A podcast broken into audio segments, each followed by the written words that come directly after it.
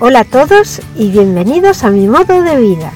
Mi nombre es Margot Tomé y este es el podcast en que te cuento los trucos que a mí me funcionan para ahorrar tiempo y poder eh, hacer las cosas de casa, poder atender a mi familia y además tener tiempo para hacer lo que a mí me gusta, que es hacer ejercicio, hacer cursos, formarme, leer, mil cosas.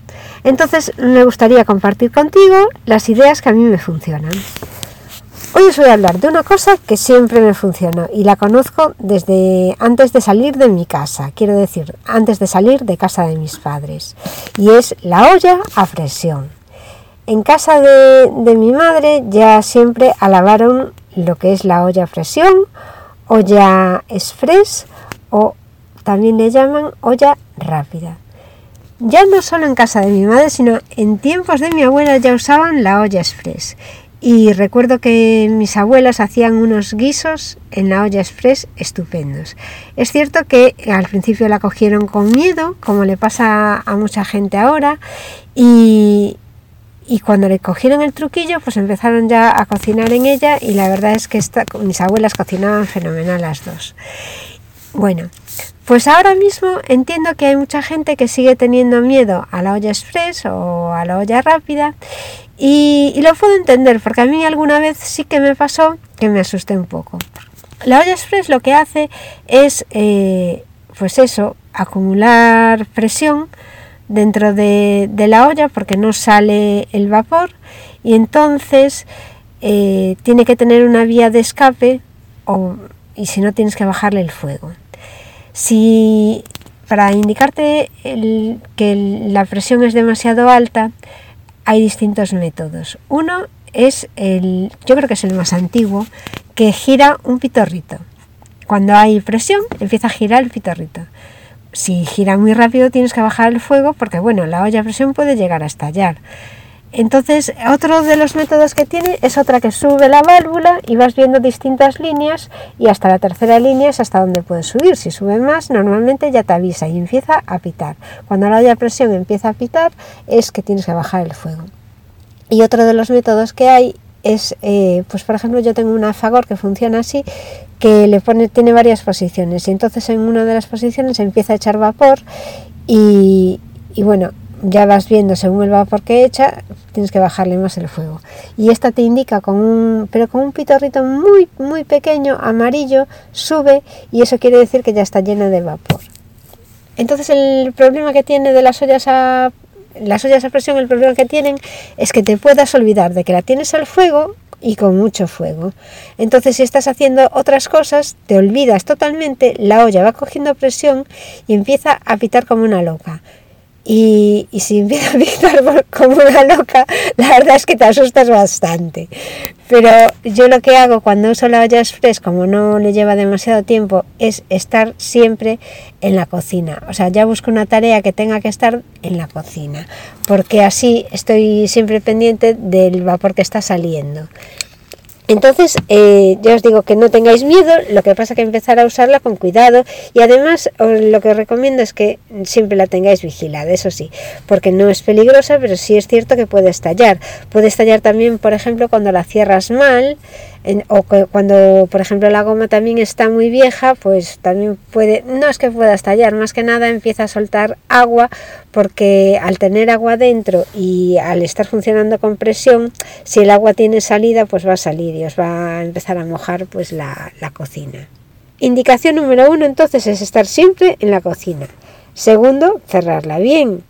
Y tercero, eso, vigilar que los componentes no estén dañados vigila la goma y cámbiala cuando sea necesario. Cuando veas que está muy vieja, pues la cambias. Normalmente la hay en los chinos también. Si no, la puedes comprar por internet o en cualquier sitio de recambio. Son las gomas, estuve mirando yo el otro día, y oscilan entre 2 euros y 21 euros que cuesta alguna. Mi olla a presión tengo dos, una Fagor y una VMF. La WMF es una de las ollas caras que hay. Y es una marca alemana y la verdad es que funciona muy bien y, es de las que te indica muy bien el nivel de presión que tiene la olla dentro. porque sube la válvula y ves, dependiendo de las rayitas, tiene más o menos presión. De todas formas, os aseguro que la goma de 2 euros funciona exactamente igual que la, que la de 21 euros que cuesta la de marca super cara. Ahora os voy a contar algún truco para que los guisos, legumbres, pues queden perfectos y, tengan buen sabor, que no sepan solo a cocido, a comida cocida, a presión o al vapor. Entonces lo que tienes que hacer es la receta tal como te la pone y lo que haces para que no tenga ese sabor de comida cocida no es echarlo todo directamente, cerrar la olla y ya está. Lo que haces es primero pues a lo mejor freír un poco eh, la cebolla y el ajo o la carne, sofreírla un poco y después para que acabe su cocinado es cuando tienes que echar el agua y acabar el cocinado. Bueno, los tiempos de cocción siempre van a ser menores que los de una olla normal y depende un poco de la receta. Eso vais a tener ahí ya un ahorro, de tiempo.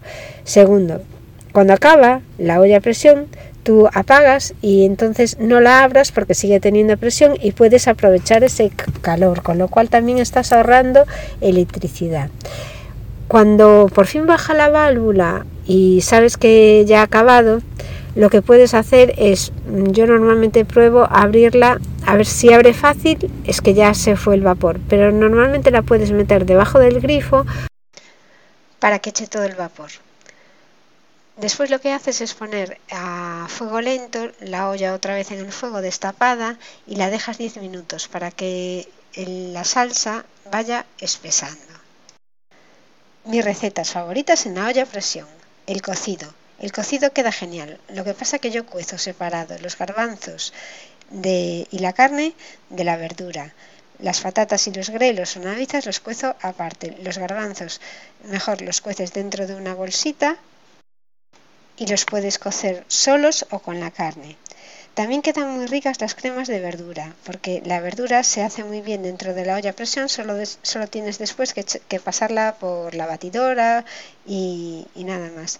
Las legumbres, como les lleva bastante tiempo cocerse en una olla normal, en la olla presión las haces mucho más rápidas y quedan bien cocidas y además con mucho más aroma, porque ya sabes que en la olla los aromas se concentran y, tiene más sabor la comida. Los guisos también quedan muy bien, los preparáis como os dije, pues con, el agua por, por debajo de, los alimentos un centímetro y dejándolo después 10 mm, minutos con la tapa abierta. Esto es importante para que espese, porque si no queda como mucho líquido.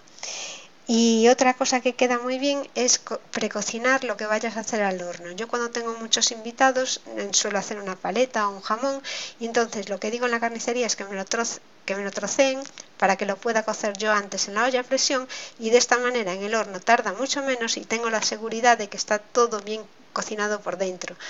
La verdad es que se ahorra muchísimo tiempo a la hora de meterlo en el horno y además puedes dejar parte del plato ya cocido para después al día siguiente es cuando lo metes en el horno, pues solo media hora o una hora. No, no, necesitas tanto tiempo para prepararlo. Bueno, estas son todas las maravillas que a mí se me ocurren de la olla a presión y por las que os recomiendo que lo probéis. Muchas de vosotras seguro que tenéis o vosotros tenéis de los regalos de la, de la boda, es un regalo típico que te regalen una olla a presión y muchas personas sé que lo tienen guardada, la tienen guardada porque les da miedo. Si tenéis miedo o alguna duda a la hora de utilizarla, podéis consultarme en mimododevida.com. Estaré encantada de ayudaros y de verdad os recomiendo que la probéis, que vale la pena por el tiempo que ahorras y por lo rico que sale todo. Muchas gracias por escucharme y hasta el próximo programa.